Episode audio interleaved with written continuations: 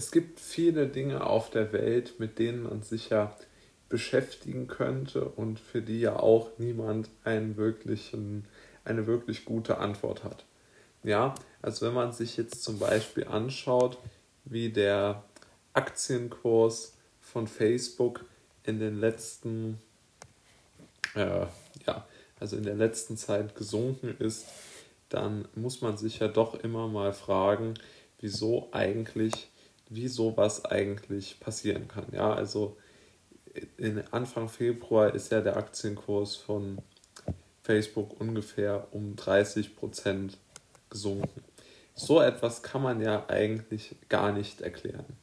Aber wir können ja als Menschheit nicht nur nicht solche riesigen Kursverluste erklären, sondern wir können auch nicht erklären, und das halte ich für besonders interessant, wir können auch nicht erklären, wie, wie zum Beispiel ähm, die Unterwasserwelt aussieht und wieso dort die Tiere so alt werden. Also wenn man sich zum Beispiel riesige Wale und Haie in Grönland, also die sogenannten Grönlandhaie und Grönlandwale anschaut, diese Tiere können zwischen zwei, also die Grönlandwale können bis zu 200 Jahre alt werden und die Grönlandhaie bis zu 400 Jahre. Kein Mensch weiß, wieso um alles in der Welt diese Tiere so alt werden können. Also ich habe dazu mich versucht zu informieren. Die Informationen sind sehr spärlich und es ist einfach ein blinder Fleck in unserer Wissensgeschichte, also unserer im Sinne von Menschen. Und das halte ich wirklich für enorm interessant. Wie kann das sein? Ja? Also wie kann es sein, dass der Mensch nicht weiß, wie und warum er äh, sich oder was, wie, wie solche zentralen Dinge seines Lebens an ihm einfach äh, vorüberziehen können. Ja, also es ist sehr interessant, wie so etwas eigentlich passieren kann. Und deshalb bin ich der Meinung, sollten, und das ist wieder ein Plädoyer dafür, dass man im ersten Moment absurd klingenden Ideen Bedeutung schenkt. Was meine ich damit?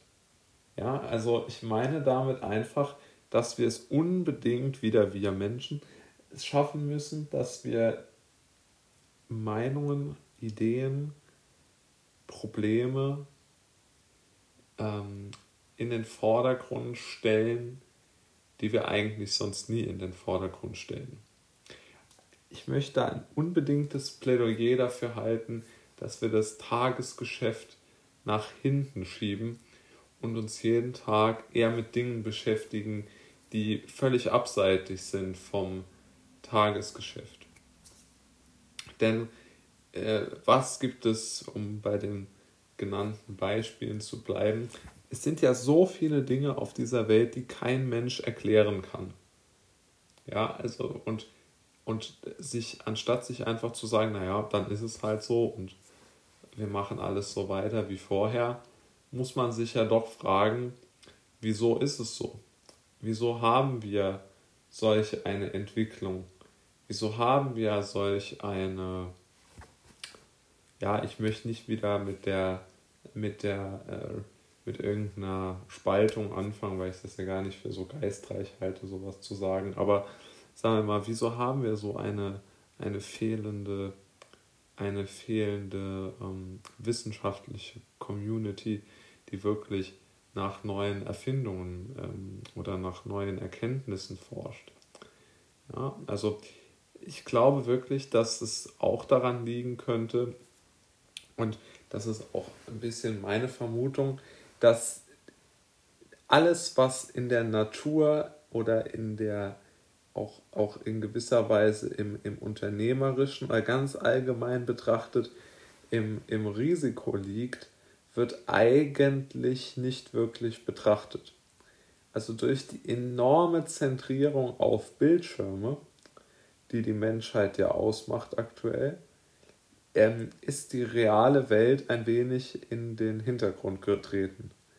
Also ich kann mich nicht erinnern, dass mal darüber berichtet worden ist, dass in irgendeinem, dass irgendwelche riesigen Forschungsreisen aus Deutschland ähm, nach, äh, was weiß ich, von mir aus da nach Grönland gemacht werden, um diesen Wal zu studieren. Also es wird immer gesagt, wir sollen von mir aus das neue Silicon Valley werden oder ich weiß nicht was, aber es wird nicht gefordert, dass wir eine große Forschungsnation wieder werden, was ja im deutschen, ähm, äh, in der deutschen Geschichte eigentlich der Normalfall wäre. Ne?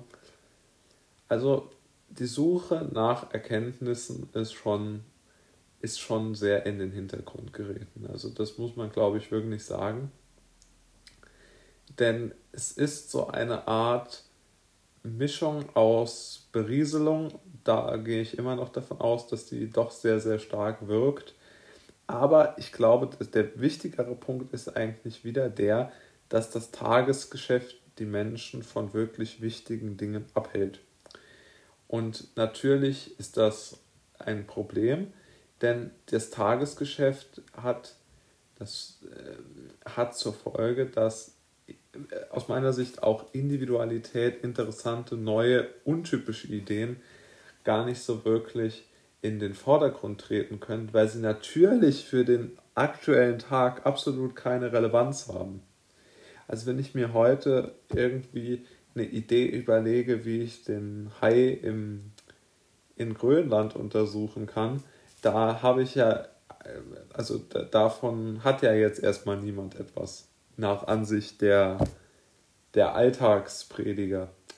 Aber trotz allem ähm, ist es doch so, dass, äh, dass es enorm wertvoll wäre, wenn wir eine solche, ähm, eine solche Forschungskultur hätten. Und einen Weg dorthin zu weisen, wie das wieder gehen könnte, wie das finanziert werden könnte, das hielt ich für eine große politische Aufgabe.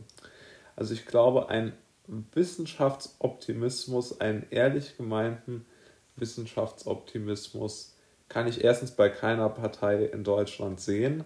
Und ich glaube, eine Partei, die das fordern würde, äh, hätte, glaube ich, ganz gute Chancen. Denn es hat schon, hätte einen optimistischen Charakter der der Politik ja vollkommen fehlt.